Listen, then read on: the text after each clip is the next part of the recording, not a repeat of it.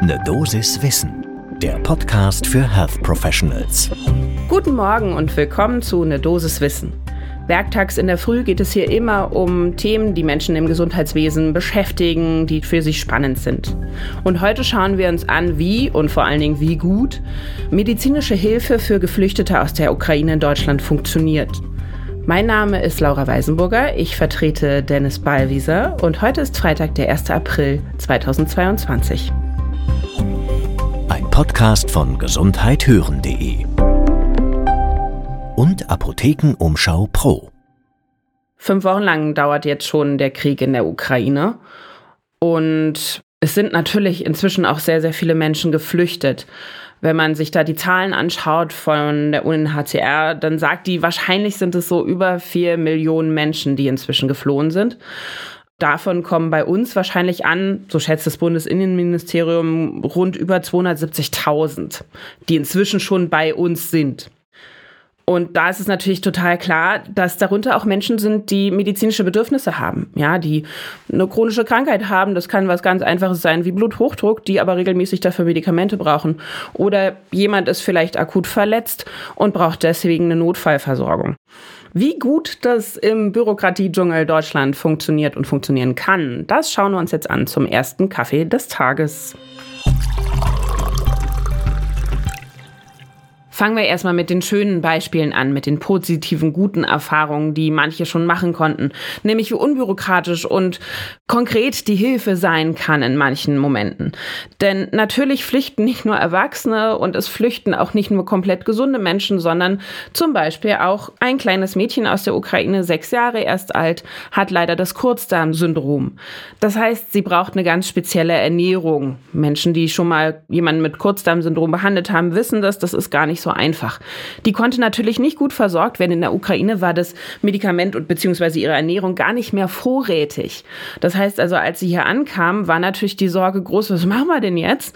Und de facto konnten die einfach, in München war das, in die Notaufnahme gehen, beziehungsweise in die Kinderchirurgie vom Professor Oliver Münsterer. Mit dem konnten wir dann auch darüber reden.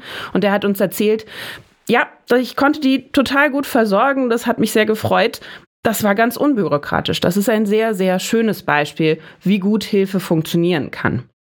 Und auch wenn Geflüchtete in eine normale Praxis gehen müssen, das heißt also jetzt nicht der dramatische Notfall, dann haben sich da schon einige der Bundesländer was ausgedacht. Wie können wir das möglichst unkompliziert besser gestalten?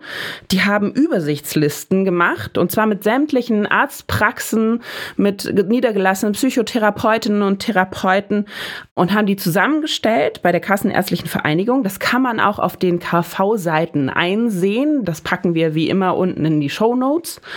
Zum Beispiel in Berlin haben sich da über 700 Praxen gemeldet. Das ist also auch eine überwältigende Bereitschaft, die da ist, dass man einfach helfen kann. Aber dürfen die denn einfach alle so kommen? Und wer trägt dann die ganzen Kosten? Das sind natürlich ganz wichtige Fragen, die geklärt werden müssen. Und dafür haben wir uns mal ein bisschen umgehört. Natürlich erstmal beim Bundesgesundheitsministerium. Da hat der Pressesprecher uns versichert, nein, nein, die bekommen alle einen schnellen und unbürokratischen Zugang zum deutschen Gesundheitssystem, alle Geflüchteten. Ja, wirklich geht das hier auch unbürokratisch? Da sind wir jetzt gespannt und gucken uns das nochmal genauer an. Also, anschnallen, jetzt wird es ein bisschen kompliziert und man muss ein bisschen genauer zuhören. Fiese Worte im deutschen Bürokratiedummel. Laut dem Asylbewerberleistungsgesetz ist festgelegt, dass alle, die zu uns kommen und geflüchtet sind, eine ambulante oder auch stationäre Behandlung sicher bekommen. Da gehört alles dazu. Das Material ist gedeckt, Verbandsmaterial, Impfungen, Medikamente, alle Behandlungen, die es akut braucht. Das ist damit abgesichert. Allerdings, und das ist die Bedingung dafür, die Geflüchteten müssen irgendwo gemeldet sein, sie müssen sich registrieren, beziehungsweise sie müssen dann, wenn sie zum Beispiel in die Notaufnahme kommen, eine Unterkunft angeben, wo sie untergekommen sind. Und wenn man dann alles hat, dann stellen die Ämter, also unterschiedliche Ämter der Kommunen, einen Behandlungsschein aus, wenn da ein Bedarf besteht. Und damit kann man dann zum Arzt oder zur Ärztin gehen. Aber aufgemerkt, das sind die Ämter. Ob da wirklich jemand sitzt, der das entscheiden kann, ob die Person jetzt diese oder jene medizinische Behandlung braucht, das wissen wir gar nicht so genau. Und jetzt kommt noch ein großes Aber. Diese, wieder festhalten, Gesundheitsleistungen nach dem Asylbewerberleistungsgesetz decken nicht alles ab, was die normalen Krankenkassenleistungen so beinhalten. Das heißt also, das ist viel kleiner. Das Ministerium für Gesundheit wünscht sich zwar, dass das abgedeckt wird, das ist aber einfach nur ein Wunsch. Und ob tatsächlich dann das jemand zahlt, das kann einem auch keiner versichern.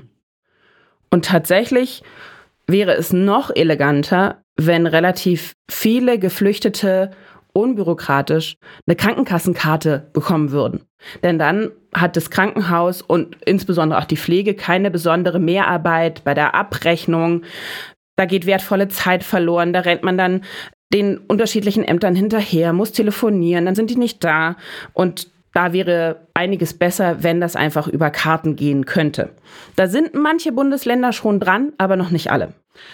Ja, aber wie sieht denn das aus mit dem Platz und den Ressourcen? Wir befinden uns jetzt im dritten Jahr der Pandemie. Da sind viele, viele schon lange am Limit. Darüber haben wir schon oft was gehört, darüber wurde schon oft berichtet. Das Gesundheitssystem ist knirscht an allen Ecken und Enden, gerade was das Personal betrifft. Und was passiert denn, wenn da jetzt noch mehr Bedürftige hinzukommen?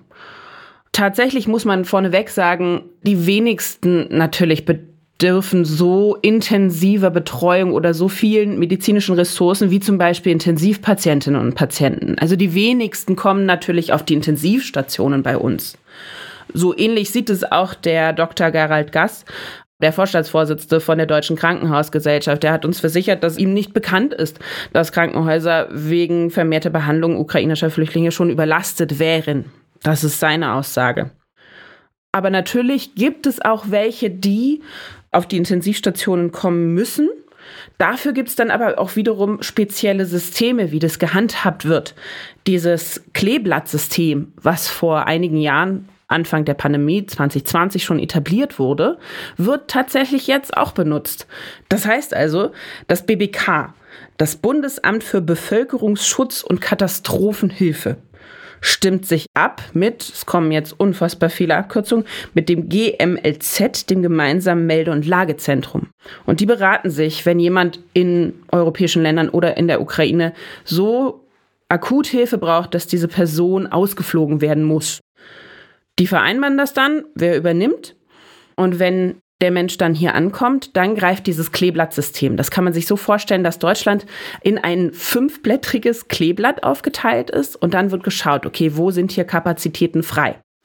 Wer sich das nochmal genauer anschauen möchte, das ist natürlich noch viel komplizierter, der kann das auch auf der Seite des BBK noch tun.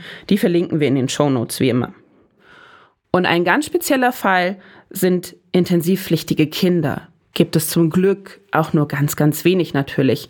Aber da ist dann wiederum das DIVI, also die Deutsche Interdisziplinäre Vereinigung für Intensiv- und Notfallmedizin zuständig. Die koordinieren, wo die Kinder am allerbesten optimal versorgt werden können.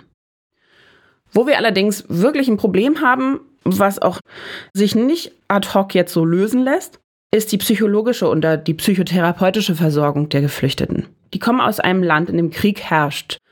Ich weiß nicht, wie es euch geht, aber ich kann mir das nicht vorstellen. Ich kenne Krieg nur aus der Zeitung. Ich habe keine Ahnung, was ich machen würde, wenn ich raus aus meiner Wohnung, vielleicht weg von Teilen meiner Familie, mein Mann ist nicht dabei, ich weiß vielleicht nicht, wo meine Mutter, meine Schwester sind, was es mit einem macht. Das muss man ja auch erstmal verarbeiten, beziehungsweise manche können das vielleicht gar nicht verarbeiten und brauchen deshalb Hilfe.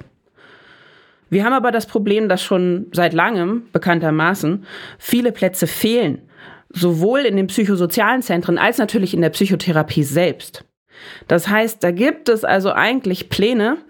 2018 hat nämlich zum Beispiel das Bundesministerium für Familie, Senioren, Frauen und Jugend da so einen besonderen Mindeststandard festgelegt, wie Menschen in Unterkünften für Flüchtlinge besonders geschützt werden sollen, wie die also besonders zügig weitervermittelt werden können. Aber es mangelt tatsächlich einfach an Personal. Denn natürlich muss man hingehen und muss mit denen reden und muss sie dann auch weitervermitteln können an Stellen, wo ihnen geholfen wird.